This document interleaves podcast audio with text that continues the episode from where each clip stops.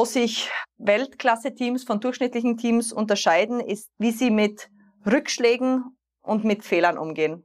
Das ist wirklich was, das du tagtäglich üben und überprüfen musst. Sports Careers and Pioneers. Der Weg an die Spitze. Die Lebenswege der erfolgreichsten Persönlichkeiten im Sport. Der Spobis Podcast mit Henrik Horndahl. Wir haben heute endlich unseren ersten Gast aus Österreich hier bei Sports Careers and Pioneers. Höchst überfällig würde ich sagen, denn natürlich sind wir für das gesamte deutschsprachige Sport-Business da und haben auch viele Hörer aus Österreich, die ich hier nochmal besonders grüße. Ich freue mich heute auf eine tolle Persönlichkeit mit einer beeindruckenden Karriere und vielen Titeln. Sie hat sich beim FC Bayern selbst angemeldet, erzählt sie, und ist auch noch genommen worden und war über ein Jahrzehnt in München. Sie hat die Entwicklung des professionellen Fußballs der Frauen selbst erlebt und wir sprechen natürlich auch darüber, was gute Teams auszeichnet und über die Karriere nach der Karriere, die jetzt ja erst so richtig startet. Da ist richtig viel drin. Ich freue mich auf keine geringere als Viktoria Schnaderbeck. Herzlich willkommen, Viktoria, hier bei uns im Podcast. Sehr cool, dass du dabei bist. Ja, vielen Dank. Freut mich auch sehr. Du hast gerade deine Karriere beendet, also gerade so vor einem Jahr ungefähr ähm, hast du aufgehört, aktiv und professionell Fußball zu spielen. Wie geht's dir damit? Ist irgendwie fehlt dir was? Äh, ist dir langweilig? Äh, wie da, wie ist dein Tag jetzt so? Ja, also langweilig ist es mir tatsächlich nicht und mir geht's wirklich auch sehr gut, besser als ich erwartet hätte und hatte, weil man ja doch einiges hört, mitbekommt und dann hatte ich schon die Vorstellungen, dass ich auch in dieses Loch stürze. Bin ich aber nicht und insofern kann ich wirklich sagen, dass es mir sehr gut geht in diesem neuen Leben und in der Fußballpension. Du hast ja, wenn man aktiver professioneller Sportler ist, hat man ja, ist ja das Leben sehr, sehr geprägt von Wettkämpfen, von Trainingsplänen. Es ist alles irgendwie, das Essen steht auf dem Tisch. Bist du ein sehr strukturierter Mensch für dich alleine? Kommst du gut damit klar, dass jetzt keiner mehr da ist, der sagt, Victoria sei um 8 Uhr hier und um 10 Uhr da und dann gehst du zum Training und so weiter? Ja, also ich komme gut damit klar, weil ich sehr strukturiert bin und auch sehr selbstdiszipliniert. Das kann ich von mir behaupten. Aber natürlich hatte man im Fußball oder im Fußballkontext den Luxus, dass man Frühstück bekommen hat, man hat Mittagessen, man hat sich oft um diese um dieses große Paket nicht kümmern müssen. Das, dafür ist man jetzt selbst verantwortlich, dass man das nicht nur frisch, sondern gesund eben auch bekommt. Aber das macht man ja gerne und das ist jetzt nicht eine große Umstellung es eher der Tages- und der Wochenrhythmus etwas anders worden. Währenddessen ich vielleicht im Fußball mal unter der Woche ein, zwei Tage frei hatte, sind es jetzt die Wochenenden, was ich persönlich sehr genieße und auch auszubrechen von diesem, ja, von dieser Verbindlichkeit des, des Fußballkalenders, muss man ja wirklich sagen. Das ist auch was, was ich tatsächlich genieße und wo doch auch sehr viel mentaler Druck abfällt. Du hast ja während deiner Karriere schon ein äh, Studium der Wirtschaftspsychologie abgeschlossen, sogar mit dem Master. Du bist also gut vorbereitet gewesen auf diese Karriere nach der Karriere und hast jetzt sogar dein eigenes Business damit gestartet, dass du anderen Spielerinnen helfen willst, dass sie da auch gut vorbereitet auf diesen Punkt in ihrer Karriere zusteuern können. Erzähl mal, was genau machst du da? Genau, also ich habe eine eigene Sportmarketingagentur, Prospective, gegründet. Und um das vielleicht richtig zu stellen, also ich betreue tatsächlich Sportler und SportlerInnen, also sportartübergreifend, Männer und Frauen und nicht nur FußballerInnen und bedeutet aber explizit, dass ich keine Spielerberatung anbiete, also keine sportliche, sondern ausschließlich eine Beratung und Vermarktung abseits des Sports, außerhalb des Sports. Im Schwerpunkt nochmal gesprochen, und zwar den, den Aufbau und die Entwicklung der Persönlichkeitsmarke und natürlich auch die Vermarktung ähm, des Sportlers, der Sportlerin. Das ist der eine große Punkt. Und der andere ist die Begleitung der dualen Karriere und vor allem auch schon die Vorbereitung der Karriere danach. Also man versucht bewusst sozusagen ein, eine Positionierung neben des Sports aufzubauen und darauf vorzubereiten, dass irgendwann dieser Tag X kommt das wissen wir alle, aber viele schieben das sehr weit zurück und beschäftigen sich damit erst eben, wenn es soweit ist. Und das ist meiner Meinung nach eine Gefahr oder ist sicher kein guter Ansatz. Und das kann ich jetzt aus eigener Erfahrung auch bestätigen. Darüber reden wir hinterher mal ganz genau, was du da machst und, und was du da anbieten kannst. Aber erstmal wollen wir dich ein bisschen kennenlernen und mal gucken, wie deine Karriere eigentlich gelaufen ist. Und äh, ich habe gelesen über dich, das fand ich ganz interessant, dass du dich beim FC Bayern selbst angemeldet hast. Wie kann man sich beim FC Bayern selber anmelden? Ja, das ist tatsächlich richtig und man muss vielleicht die Hinterge oder den Hintergrund kennen. Ich war ja damals in Österreich ähm, bis im Alter von 15 Jahren bei den Burschen, also bei den Jungs aktiv, ähm, durfte dann mit 15 endlich in eine Frauenmannschaft, habe dann das auch gemacht, bin zu LUV Graz in die höchste österreichische Bundesliga gewechselt und habe aber relativ schnell festgestellt, dass ich da in meiner Entwicklung ziemlich schnell angestanden bin. Ich war einer der Besten von Anfang an, obwohl ich die Jüngste war und habe gemerkt, wenn ich jetzt weiter diese Entwicklung voranschreiten möchte oder da vorankommen möchte, muss ich irgendwas ändern. Und Deutschland war naheliegend. Ich wusste, dass es schon bei Bayern Spielerinnen gab. Damals war das ja vor jetzt knapp, ja, oder 15 Jahren, über 15 Jahren noch ganz, ganz anders. Dann habe ich gedacht, okay, es ein Angebot gibt's in dem Sinne nicht. Die kennen mich gar nicht. Jetzt klopfe ich mal bei denen an und frage an, ob es die Möglichkeit eines Probetrainings gibt. Und so ist es eigentlich tatsächlich gekommen, dass ich mit meinen Eltern dann nach München gefahren bin, habe dieses Probetraining gemacht bei der U17 damals. Ich war ja noch unter 17, 16 Jahre damals und auch bei der zweiten Mannschaft und ich kann nicht ganz schlecht gewesen sein, weil sie mich dann tatsächlich nochmal eingeladen, so dass ich dann im zweiten Anlauf gleich direkt zur ersten Mannschaft eingeladen wurde und ja, dann ist es auch konkret worden. Erzähl mal, was ist konkret geworden? Wie geht es denn bei Bayern? Also du kriegst dann irgendwie vielleicht irgendwie einen Vertrag und dann, dann, dann kriegst du da irgendwie, geht das Training los oder wie, was heißt konkret geworden? Ja. Wie, wie geht das dann? Wie ist der nächste Schritt? Genau, also das hat eigentlich konkret bedeutet, dass sie gesagt haben, sie würden mich gerne verpflichten. Ich muss dazu sagen, ich war auch noch mit einer Kollegin, also aus Österreich, wir haben das zu zweit gemacht und die war in der gleichen Situation, die wollten uns und jetzt stellen sich wahrscheinlich die meisten vor, boah, erster Profivertrag und großer Bayern München. Das war damals noch ganz anders, also für uns auch aus Österreich Österreich kommend, wir hatten ja keinen Namen, ähm, mussten das mehr oder weniger nicht nur selbst finanzieren, sondern auch selbst organisieren. Also mit ein, ich weiß nicht, ein paar hundert Euro Zuschuss sind wir in München damals nicht weit kommen. Wir konnten uns nicht mal die Wohnung damit abdecken. Mit ganz viel Sparsamkeit konnten wir vielleicht es gerade mal so in einem Monat schaffen, mit einer, in einer WG, was das Essen betrifft. Ähm, das war vielleicht der Zuschuss. Der Rest war finanziell durch meine Eltern unterstützt. Und organisatorisch hat das auch bedeutet, wir haben das Schulsystem gewechselt von Österreich nach Deutschland, haben dort dann auch die, das Abitur fertig gemacht. Aber die Realität war Nachhilfe äh, jeden Tag nach der Schule, Chemie, Franzö äh, Französisch nachlernen und auch Physik. Und das war wirklich, ähm, das war wirklich eine Qual, weil das Schulsystem in Bayern ja auch sehr, sehr gut ist und einfach diese Anpassung ähm, totalen Schock war und ich mir wirklich da in dem ersten halben Jahr gedacht habe, was machst du da eigentlich? Natürlich war der Fußball schon dieses große, der große Lichtblick am Ende des Tages wirklich. Aber die Stunden davor waren wirklich zum großen Teil Qual. Das muss ich so ehrlich auch sagen. Ich glaube, das können einige gut nachvollziehen, ich auch. Äh, aber du hast da tatsächlich in, in München Abitur gemacht? Genau, also ich habe dann mein Abitur dort gemacht und natürlich mit jedem Jahr in der Schule dann auch hat man sich angepasst an das System, aber auch sich ein soziales Umfeld aufgebaut. Das ist ja gerade in dem Alter enorm wichtig. Aber es war dann schon, schon eine harte, eine harte Sache, weil ich hatte ja ein Sportabitur und ich war dann sehr, sehr schwer verletzt. Ich hatte zwei Kreuzbandrisse in dieser Zeit und ich wusste lange nicht, ob ich überhaupt mein Sportabitur absolvieren konnte, was verpflichtend war. Und es ist sich alles gerade so ausgegangen, dass ich hinterher wirklich drei Kreuzzeichen gemacht habe und mir gedacht habe, okay, Abitur in der Tasche, aber vor allem auch ähm, ja diese diese lange Leidensgeschichte mit dem Knie irgendwie endlich ähm, ja auch da einen Haken dahinter setzen können.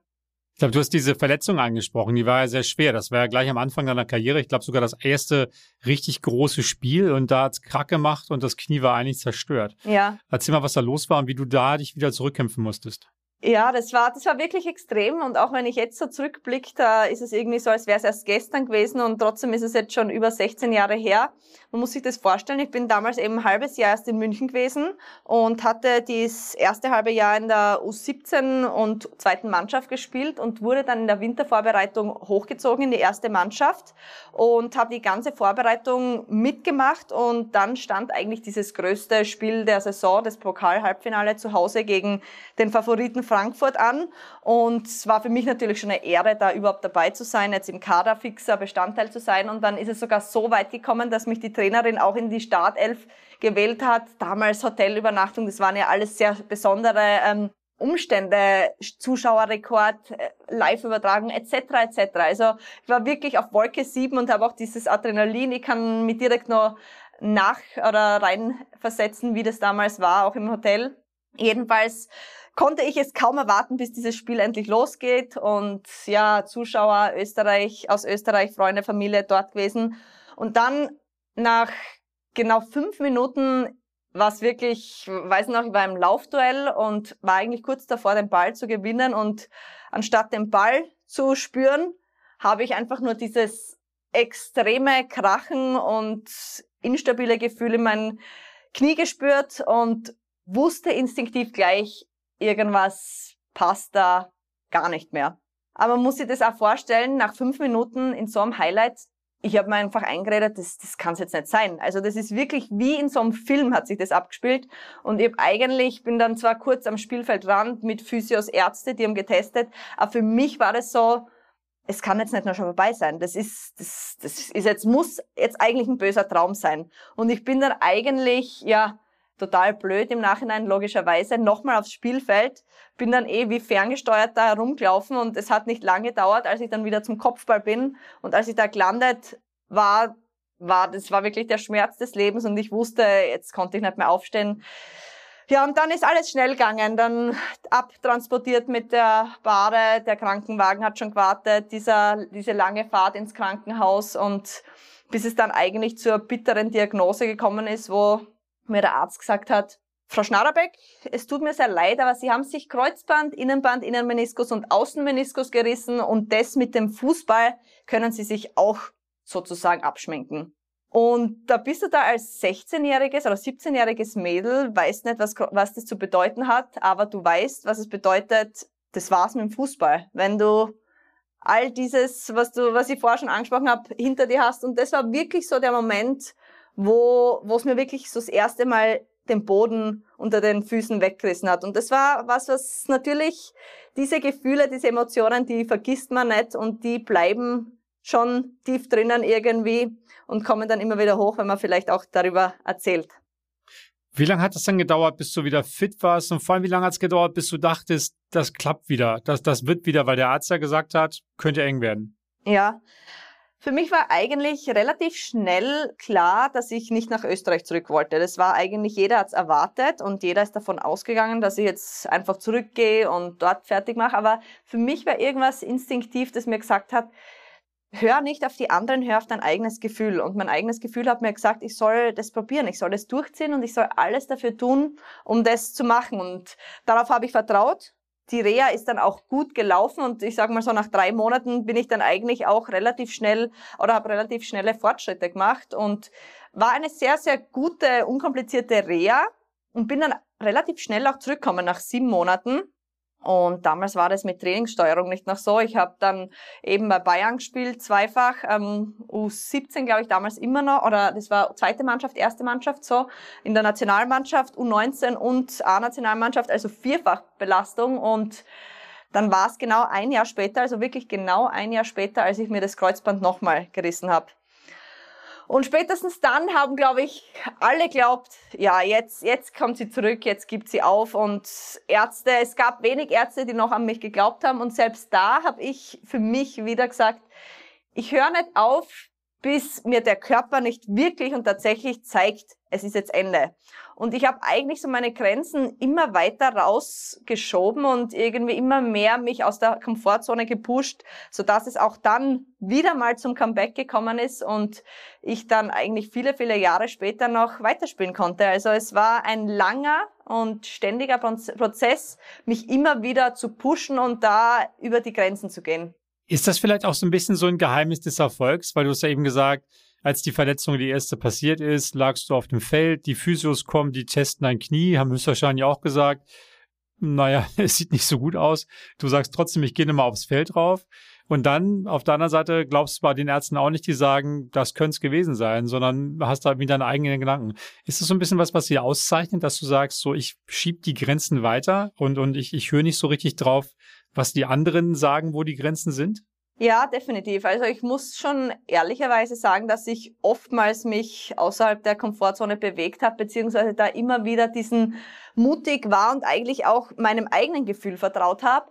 Aber ich bin Gott sei Dank sehr reflektiert und konnte dann trotzdem ehrlich immer einschätzen, ist es noch was, was ich meinem Körper, aber auch meiner Seele und meinem Geist sozusagen zutrauen kann, weil diese mentalen Belastungen sind ja auch äh, nicht ähm, muss man ja auch berücksichtigen. Aber irgendwie hatte ich immer das Gefühl, ich schaffe es, ich bin stark genug und das wollte ich eigentlich austesten, wie stark ich tatsächlich sein kann und wie weit ich noch gehen kann, ohne dass ich da zu extreme Risiken einnehme, beziehungsweise einfach kopflos werde. Das war mir schon sehr bewusst. Aber das war eigentlich schon der Zeitpunkt, wo ich gesagt habe, okay, körperlich traue ich es mir zu, möchte ich den Weg gehen, aber neben dem Platz, außerhalb des Platzes, verspreche ich mir dafür, dass ich mir ein zweites Standbein aufbaue. Und es war natürlich einerseits mit dem Abitur der erste Schritt, aber ich habe danach Berufsausbildungen, mein Bachelor, Masterstudiengang, alles noch gemacht. Und das war eigentlich für mich dann sozusagen das Commitment oder mein, mein Deal, den ich mit mir eingegangen bin. Okay, du gehst diesen Schritt, du schiebst deine Grenzen, aber dafür baust du dir deinen Plan B auf. Lass mal kurz über FC Bayern reden. Also der FC Bayern im Fußball der Frauen, zu der Zeit, als du da hingekommen bist, war ja noch nicht der FC Bayern, den man so aus der, aus der Männerwelt, aus dem Männer, aus der Bundesliga, aus der Champions League kennt. Da war ja jetzt gerade, glaube ich, ist so der VfL Wolfsburg das Maß der Dinge. Du hast ja auch mit Bayern Titel gewonnen, Pokal, Deutsche Meisterschaft. Bist also, ihr seid da so ein bisschen diese Verlons eingebrochen. Aber als du angekommen bist, war FC Bayern im Fußball der Frauen noch nicht das ganz große Ding. Erzähl mal, wie, wie hat sich das entwickelt? Wie hat der FC Bayern diesen Fußball der Frauen entwickelt und das ja für Sie auch erkannt als interessantes Feld? Ja, absolut. Also wie ich damals zum, zum FC Bayern gekommen bin, würde ich mal sagen, waren wir immer so im oberen Drittel etabliert, aber nie im Kampf um die Meisterschaft. Das muss man fairer und ehrlicherweise sagen. Da gab es bessere Teams. Als wir damals 2012 unseren ersten oder meinen ersten Titel auch geholt haben, den DFB-Pokal, das war eigentlich auch als absoluter Außenseiter gegen den großen FFC Frankfurt. Da hat sich dann irgendwie der Kreis auch für mich wieder geschlossen, sozusagen die Revanche des ersten, ähm, ja, gepatzten Spiels, in dem Fall auch mit der Verletzung, hat sich da für mich tatsächlich der erste Kreis geschlossen oder dieses, ja, Weh oder Wunde, diese, diese Wunde wieder geschlossen. Ähm, das nur so viel dazu. Aber was ich da auch ähm, sagen möchte, das war als Außenseiter. Dann hatte sicher über die Jahre und jetzt rückblickend Tom Wörle, unser Trainer, einen großen, großen Einfluss, der eben, dem es schon gelungen ist, aus einem semi-professionellen Umfeld ein professionelles Umfeld zu machen, aus einem, ja, guten Team ein absolutes Gewinnerteam zu machen, eine Gewinnerkultur zu kreieren. Und ich glaube, das war mal wirklich ganz, ganz wichtig, jemand in der Führung oder in der Trainerposition zu haben, der die Marschroute vorgegeben hat und auch diese Vision hatte. Ich glaube, das war ganz, ganz wichtig. Und wir hatten uns dann von Jahr zu Jahr auch einen Kader zusammengestellt und er sich auch sehr bewusst zusammengestellt, der bereit war oder wo jede einzelne Spielerin bereit war, über die Grenzen zu gehen. Also wir haben sicher mehr trainiert, haben im Spiel mehr, sind mehr gelaufen, haben mehr Zweikämpfe bestritten und ich glaube, diese extra Meile hat es für uns oder die war notwendig, um letztendlich dann auch damals eben die zweifache deutsche Meisterschaft zu gewinnen und sich an der Spitze zu etablieren. Das war ja dann ein Prozess, wo erstmal viele, viel Arbeit, eine große Vision und letztendlich auch eine Top Führung notwendig war. Du hast ja auch in mehreren Mannschaften gespielt, reden wir gleich nochmal drüber, später in England, in der österreichischen Nationalmannschaft. Du hast eben dieses Team angesprochen, ne? Und jeder ist nochmal die extra Meile gegangen, ihr habt mehr Zweikämpfe gemacht und so weiter. Was würdest du sagen, also du hast ja eben schon angerissen, warum das Team so gut war, aber was macht ein Team aus, ein gutes Team? Und ähm, wo sind so die Fallen? Wo fällt es dann ab?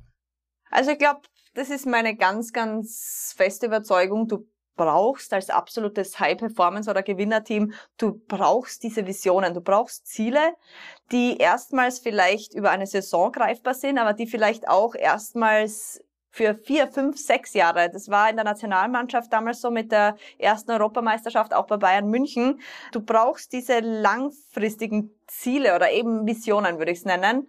Und damit du die aber oder damit du alle ins Boot holst, brauchst du ein Führungsteam. Und da meine ich bewusst einerseits den Trainer, Trainerin, aber auch diese, ja, Kapitäne. Du brauchst Leadership-Gruppen und du brauchst diese Leute, die bereit sind, voranzugehen auf der einen Seite, Vorbild zu sein auf der anderen Seite und auch für diese Teamkultur verantwortlich zu sein, weil letztendlich stehst du am Platz mit deiner Mannschaft und da brauchst du einfach Typen, die, die alle mitreißen können. Und das ist wirklich was, was ich gelernt habe. Ähm, und was sich für mich auch über die erfolgreichen Teams bestätigt hat. Ich glaube, das ist, sind wesentliche Punkte und einer, der ganz eklatant für mich ist, wo es meiner Meinung nach einen Unterschied gibt oder wo sich ähm, Weltklasse-Teams von durchschnittlichen Teams unterscheiden, ist der, wie sie mit Rückschlägen und mit Fehlern umgehen. Ich glaube, wir kennen das alle, wenn du gut drauf bist, kannst du glänzen. Wenn du gut drauf bist, bist du auch das beste Team. Aber was passiert dann, wenn du mal ein paar Niederlagen in Folge hast? Was passiert dann, wenn jeder am Platz keinen guten Tag hat? Fangt man dann an, irgendwie zu motzen, mit dem Finger auf sich zeigen, hinterrucks zu reden? Oder hat man dann irgendwie eine Fehlerkultur, wo man sagt, okay, wenn du einen Ball verlierst, dann hol ich ihn erst recht für dich zurück. Und das ist wirklich was, das du tagtäglich üben und überprüfen musst. Du musst es so konsequent auch durchziehen und letztendlich auch konsequent in den Entscheidungen sein, auch mal Personen nicht aufstellen, die vielleicht da nicht reinpassen. Aber ich glaube, dieser Umgang mit, mit Niederlagen ist wirklich der, der größte und entscheidendste Punkt, weil da trennen sich dann relativ viele Mannschaften. Du warst Kapitänin lange Zeit, schon 2013 in recht jungen Jahren der österreichischen Nationalmannschaft. Was würdest du sagen, was macht dich selber aus als Leader? Also wie bist du in diese Situation reingekommen und wie hast du sie ausgefüllt? Und welche Eigenschaften hast du, dass du eine gute Führungskraft auch bist auf dem Feld? Ähm, ich bin ja damals schon sehr früh zur Kapitänin ernannt worden. Das war im Jahr 2013. Das heißt, ich war gerade mal 22 Jahre. Das ist noch sehr jung und habe aber damals schon erkannt, bevor ich eigentlich Kapitänin war, dass ich eben in dieser, bei uns hat's Mannschaftsrat geheißen in Österreich, ist Leadership Group, wie auch immer man es nennen will, und habe gerne Verantwortung übernommen. Also es, ich musste nicht die Binde tragen, um Verantwortung zu übernehmen. Das war dann eigentlich eher der nächste Schritt und habe mich dann über all die Jahre schon beobachtet, ähm, dass ich gerne Verantwortung übernehme und dass ich aber auch ähm, immer als Vorbild versucht oder ja versucht habe Vorbild zu sein, indem dass ich ähm, diese Werte vorlebe, für die wir stehen, für die ich selber stehen. Ob das dann eben ist, dieser, dieser Teamgeist, ob das auch diese, diese Extrameile ist, die ich auch vor dem Training immer wieder ins Gym zu gehen, danach die Extraeinheit einzulegen, ob man das einfach mitgegeben hat. Ich glaube, das ist auch was, ähm, was mich auszeichnet. Und ich glaube, eine Sache, die, in der ich ganz gut war, rückblickend, ist, dass ich es geschafft habe, alle Mädels, auf alle Mädels einzugehen. Egal, ob das jetzt die Stammspielerin und die Top Spielerin war oder ob das vielleicht die war, die keine einzige Minute spielt. Und das war mir ganz wichtig, immer alle ins Boot zu holen und ähm, wirklich mich bewusst auch mal den Jungen, den Neuen, den Verletzten zu widmen, mal mit denen zu sprechen, mal denen Aufmerksamkeit zu schenken, mal auch nachzufragen, was, was ihnen gefällt, nicht gut gefällt, mal bewusst zuzuhören und vielleicht einmal mehr zuzuhören als zu sprechen. Das klingt aber auch anstrengend. Also du, so, so eine Fußballmannschaft hat ja auch ganz eine Menge Menschen im Kader. Und äh, ähm, dann gibt's auch die Betreuer und die Trainer und so weiter. Hast du da so eine Art Aufmerksamkeitsökonomie? Guckst du, wer es jetzt am meisten braucht? Oder, oder kommt das einfach natürlich, dass man denkt, man trifft sich, man redet mal, man schenkt sich ein bisschen Aufmerksamkeit?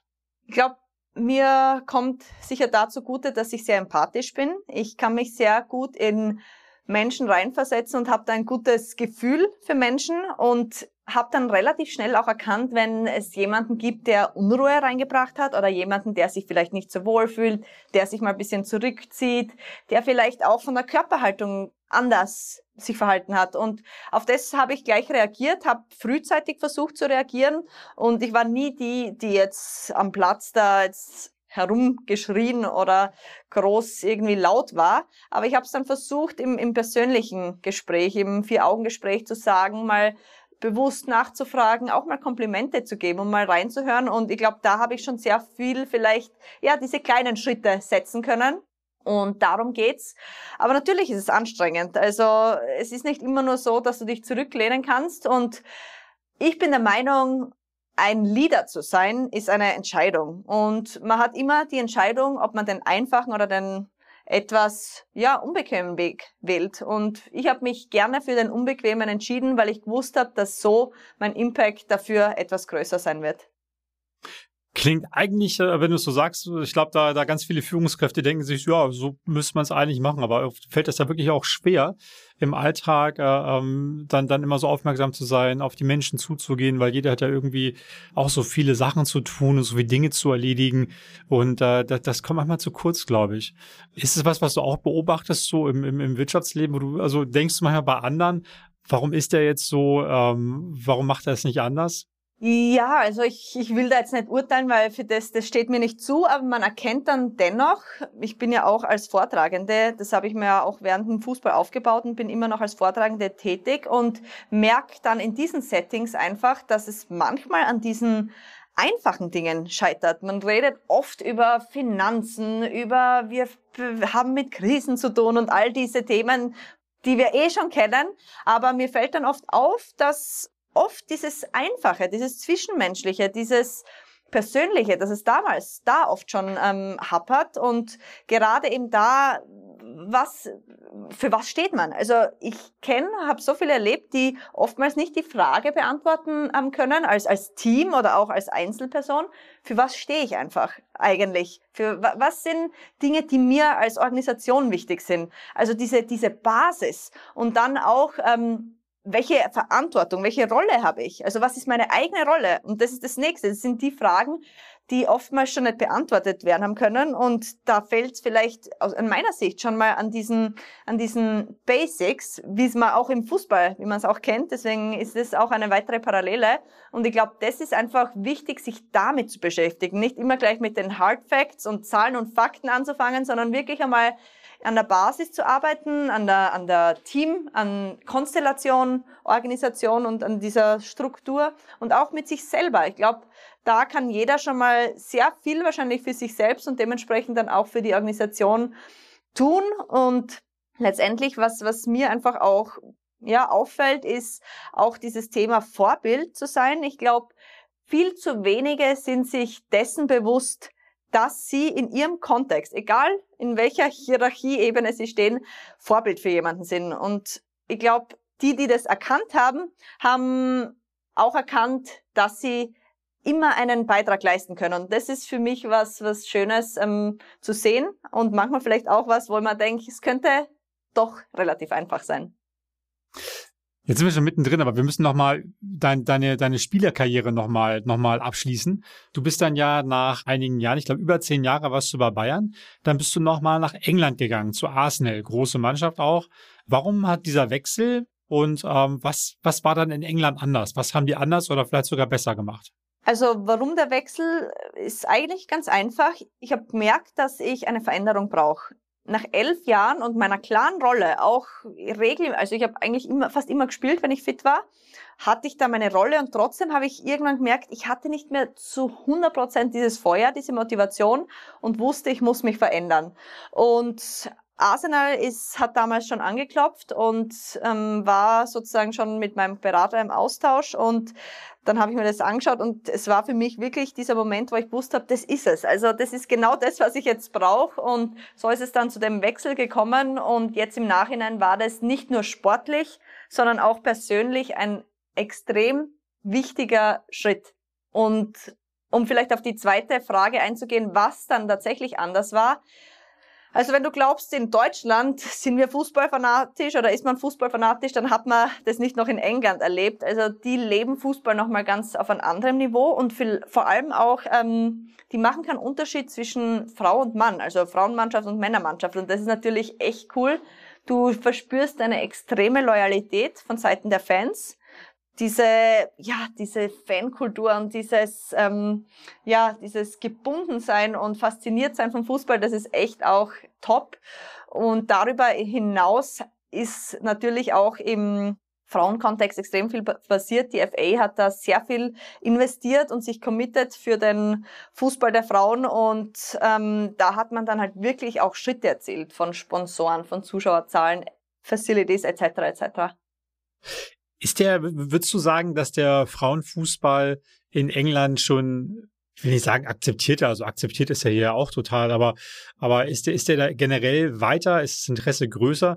Ich weiß noch, dass es gab ja vor, ich glaube, 20 Jahren diesen Film Kick It Like, Kick It mhm. like Beckham, äh, wo es auch um junge Mädchen geht, die, die irgendwie im Fußball äh, sich aufhalten und, und, und spielen. Ähm, hat das eine größere Bedeutung, würdest du sagen, als bei uns hier in Deutschland, in Österreich?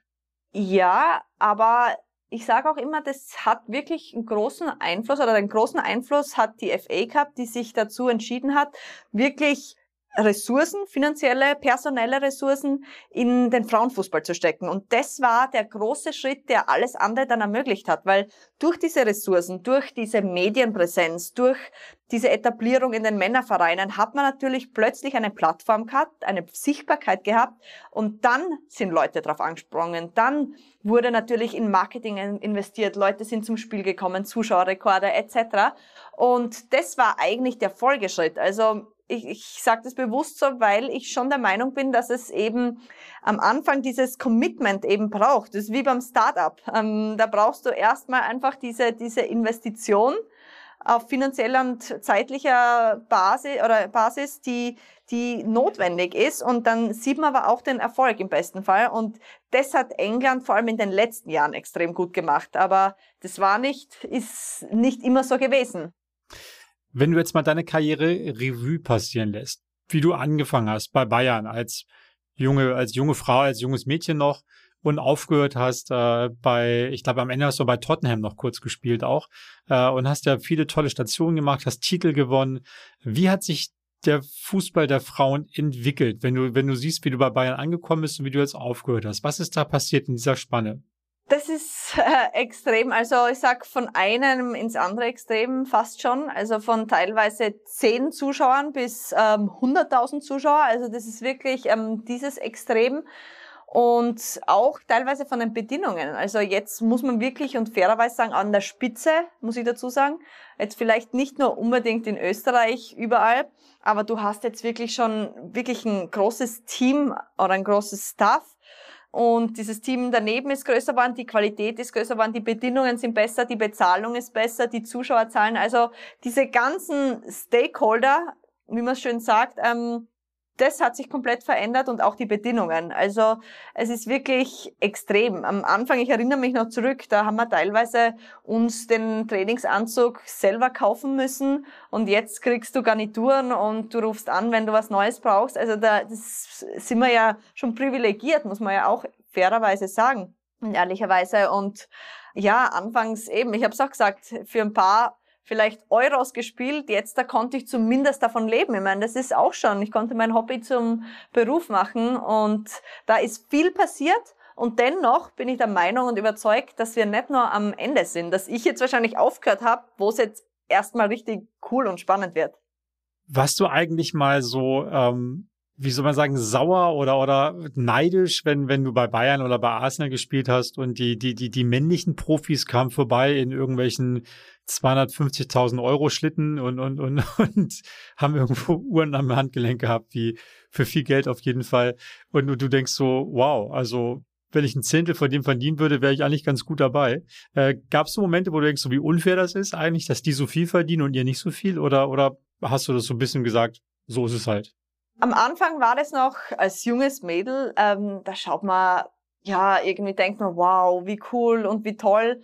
Und dann kommt vielleicht diese Phase, wo man realisiert, eigentlich bin ich am gleichen Level, aber werde niemals in dieser Position sein, dass ich genau diesen Lebensstil habe. Und da war schon ein bisschen Frustration ähm, dabei. Und dann kam aber relativ schnell die Erkenntnis, okay, wenn ich jetzt permanent mich darüber ärgere und anfange, mich zu vergleichen, dann wirst du ähm, immer enttäuscht und du wirst nur negative Energie haben. Deswegen glaube ich, und das ist auch was, was ich erkannt habe, haben wir im, im Frauenfußball oftmals die, mit diesen Vergleichen aufgehört und wollen das gar nicht, weil du kommst eh zu keinem Schluss. Und das ist, ja, es ist total ungleich und ja, es ist auch nicht fair, auch die Bedingungen, da nehmen wir jetzt mal die Bezahlung raus. Und man kämpft jahrelang und ich, auch ich habe mich da jahrelang dafür eingesetzt, aber du willst dich nicht immer nur frustrieren lassen und selbst auch aufs Neue frustrieren und ärgern, weil es bringt nichts und es kostet nur viel Energie und ja, hindert letztendlich auch dich auf das Wesentliche zu fokussieren. Ja, ich glaube auch, da darf, darf man sich davon, ich, ich glaube, diese ganzen Vergleiche äh, helfen auch keinem. Ähm, also ich glaube, wenn, wenn bei einer Europameisterschaft zwei Mannschaften spielen, die beide eine gleich viele Spieler haben und eine Europameisterschaft spielen, sollten die natürlich auch dann irgendwo gleich viel Prämien kriegen. Aber ich glaube, die, die Ligen zu vergleichen, die Fußballliga der Männer ist ja auch nicht in zwei Jahren groß geworden und die, die Entwicklung ist ja durchaus jetzt sehr, sehr positiv. Gerade nach der EM hast du angesprochen, 22, das war ein Riesenerfolg und jetzt sieht man in der Bundesliga auch schon, dass sich der Zuschauerschnitt verdreifacht hat und das ist ja das erste Mal, es gab ja auch in Deutschland gerade bei der, im Frauenfußball immer schon große Erfolge, viele Titel, aber es hat ja nie so eine Nachhaltigkeit gehabt, weil jetzt hat man zum ersten Mal das Gefühl, dass es auch dann nach so einem Turnier weitergeht, dass die TV-Präsenz steigt und so weiter und da wirklich da ein, ein sehr interessantes äh, Produkt entsteht auch. Bist du ein bisschen sauer, dass du jetzt schon aufgehört hast? Jetzt, wo die Zeiten gerade so gut sind? Nein, muss ich ehrlich sagen. Also ich hab, bin weder sauer noch wehmütig. Natürlich, wenn man diese Spiele sieht im Camp Nou mit wie vielen Zuschauern, man, man denkt schon, boah, das ist wirklich cool, aber ich habe das Gefühl, dass es jetzt die Bühne ist für die Jungen. Und ich hatte eine tolle Zeit und ich blicke auf eine tolle Zeit zurück und bin auch sehr dankbar für die Erlebnisse. Und auch dieser Pioniersweg hatte seine schönen Seiten. Und du weißt nämlich, wenn du zurückschaust, dass es nicht selbstverständlich ist. Und das ist auch was, was ich was ich auch sehr wertschätze, weil du auch weil das auch zusammenschweißt. Die, die in dieser Zeit waren, die haben natürlich auch, du musstest noch mehr zusammenhalten. Also anders wäre es nicht gegangen und das hat vielleicht noch mal tiefere Bedeutung als jetzt ein Geld. Ähm, oder äh, besserer oder höherer Gehaltszettel. Ähm, insofern sage ich, es ist immer, ja, die, die Zeit, die Zeit war reif für mich, mein, die Bühne zu verlassen. Jetzt sind die anderen dran und ich bin froh, dass ich jetzt in einer anderen Form mit meiner Agentur vielleicht passiv oder indirekt auch noch dranbleiben kann. Du hast eben deine Agentur schon angesprochen. Äh, du hilfst jetzt anderen quasi. Finde ich total spannend. Erzähl mal, wie, wie, wie bist du jetzt gestartet? Wer, wer, wer ist schon dabei? Und ähm, wie gehst du es an? Was sind da quasi die, die, die größten Benefits, die größten Dinge, die du mitgeben kannst? Also mein Grundzugang oder die Grundmotivation war die, dass ich eigentlich in meiner eigenen Karriere und bei Mitspielern, Mitspielerinnen und auch anderen Sportler und Sportlerinnen erkannt habe, gesehen habe, dass es so viele gab, die nach oder die bei ihrem Karriereende dann total bei Null angefangen haben und total existenzielle ähm, Krisen oder Identitätskrisen durchlebt haben. Ich habe mir immer gedacht, ist es wirklich notwendig? Also ich hatte auch selbst großen Respekt und hatte irgendwie auch Angst davor, in dieses Loch zu fallen, aber habe mir dann auch immer die Frage gestellt, da muss es doch irgendwie eine Möglichkeit geben, dass dieser große Fall, dieser tiefe Fall und Cut nicht so extrem ist. Und jetzt kann ich zurückschauen, habe in meiner Karriere ja immer selbst nebenbei und dual schon was vorbereitet, aufbereitet und kann wirklich sagen, dass das der Grund war, wieso es mir jetzt so oder relativ smooth gelaufen ist. Und das ist wirklich der, der, ja, der Grundgedanke gewesen, okay, ich möchte diese Erfahrungen weitergeben. Ich möchte da Dienstle eine Dienstleistung anbieten, die auch anderen Sportler und Sportlerinnen hilft, die Karriere danach besser vorzubereiten und überzugehen. Das heißt, das war die Grundmotivation und deswegen glaube ich auch, dass ich da eine Nische reingehe und das ist keine, keine Eigenvermarktung jetzt, sondern das ist einfach der Status quo in der Sportindustrie, ähm, der einfach nicht noch so abgedeckt wurde, weil es gibt sehr viele Spielerberater, Gott sei Dank, es gibt auch sehr viel gute, aber der Fokus, und das muss man ehrlicherweise sagen, ist dann oftmals wirklich der Sport. Und das ist auch gut so. Aber diese Themen nebenbei, die werden ja auch betreut, aber die werden dann oft als Teilaspekt betreut. Und ich habe gesagt, ich möchte es nicht als Neben- oder Teilaspekt machen, sondern zum Hauptaspekt.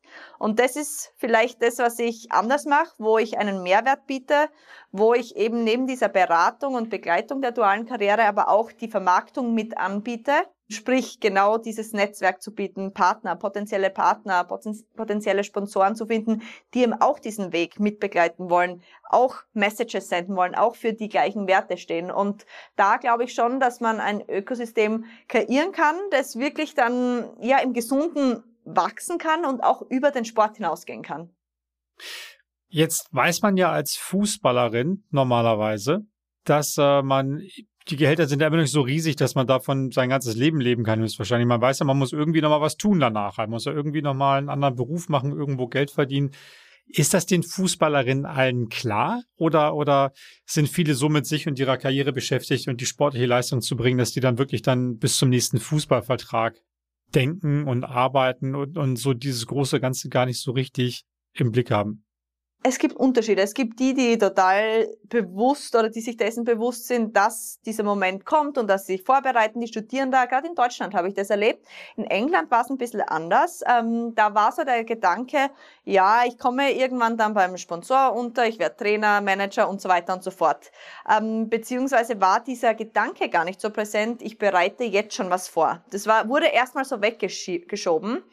Ich hatte mir immer den, vielleicht aus meiner äh, Sicht, ähm, mit vielen Verletzungen und mit der Schnelllebigkeit des Fußballs im Hinterkopf, habe ich mir immer gedacht, ich finde das eigentlich ein bisschen fahrlässig. Und das heißt ja nicht, dass man den Fußball dann, also das war für mich immer Prio eins, aber dass man da sich gar nicht damit beschäftigt. Also ja, das war jetzt so mein Zugang. Aber deswegen habe ich das tatsächlich auch bei den Spielerinnen erkannt, dass es die und die gab.